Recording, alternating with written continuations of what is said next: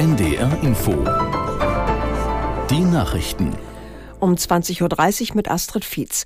Der Warnstreik der Lokführergewerkschaft GDL hat begonnen. Der Ausstand begann am Abend im Güterverkehr der Deutschen Bahn. Um 22 Uhr folgt der Personenverkehr. Der Warnstreik dauert 24 Stunden. Aus der NDR Nachrichtenredaktion Julia Faltermeier. Wer auf Zugfahrten verzichten kann, sollte dies unbedingt tun, teilte ein Sprecher der Bahn mit. Während des Streiks soll ein Notfallplan rund 20 Prozent der Fernverbindungen abdecken. Er ist online auf bahn.de oder über die App DB Navigator abrufbar. Vom Streik betroffen sind neben Fernzügen in einigen Regionen auch der Regional- und S-Bahn-Verkehr. Laut Gewerkschaftschef Weselski ist dieser Streik aber der letzte in diesem Jahr. Wer über Weihnachten oder zwischen den Jahren wegfahren will, kann also beruhigt sein. Laut dem neuen ARD Deutschland Trend sind nur noch 17 Prozent der Wahlberechtigten mit der Ampelregierung zufrieden. Und nur noch 20 Prozent finden, dass Kanzler Scholz seine Arbeit gut macht. Bei der sogenannten Sonntagsfrage kommen CDU und CSU auf 32 Prozent. Dahinter folgt die AfD mit 21 Prozent. Die Grünen liegen bei 15 und die SPD nur noch bei 14 Prozent. Die FDP müsste mit 4 Prozent um den Wiedereinzug in den Bundestag bangen, ebenso die Linke mit 3 Prozent.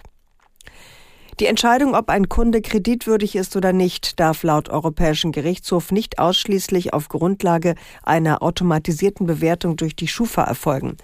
Wie in Deutschland damit umgegangen wird, müssen deutsche Gerichte nun klären. Aus der NDR Rechtsredaktion Gigi Deppe. Das bisherige Datensammeln und die bundesweite Bewertung von Kunden verstößt gegen das europäische Datenschutzrecht, so die Richter. Jedenfalls dann, wenn die Bewertung, das sogenannte Scoring, das entscheidende Kriterium dafür ist, ob ein Kunde zum Beispiel einen Kredit oder einen günstigen Stromvertrag bekommt.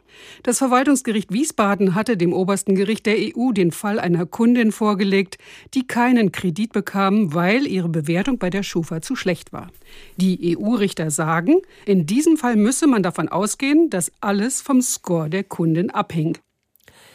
Die Finanzminister der EU-Länder sind zu Beratungen über eine Reform der Schuldenregeln zusammengekommen.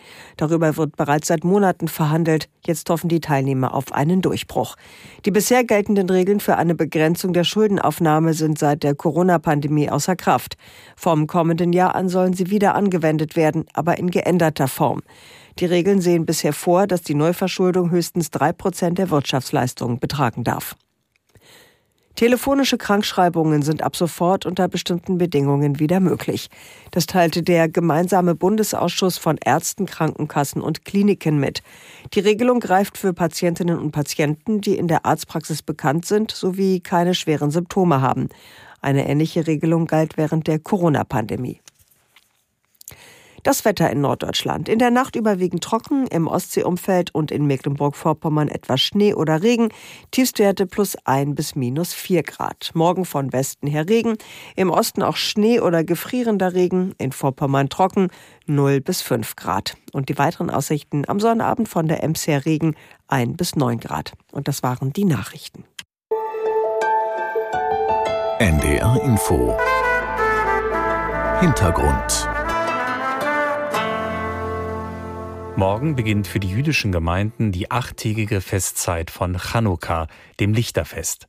Es erinnert an die Wiedereinweihung des Jerusalemer Tempels im zweiten Jahrhundert vor unserer Zeitrechnung. Ein Fest vor allem für Kinder, die reich beschenkt werden. Im Rahmen unserer Sendereihe zu den hohen jüdischen Festtagen hören Sie eine Sendung von Jens Rosbach mit dem Titel Shalom Ukrainsi. Die jüdischen Gemeinden in Deutschland haben tausende Kriegsflüchtlinge aus der Ukraine integriert.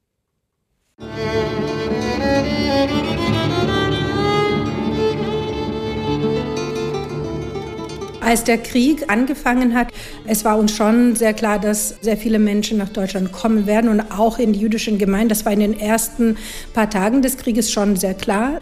Viele haben dann Geflüchtete von der polnischen Grenze zum Beispiel abgeholt und sie direkt in den Gemeinden versorgt.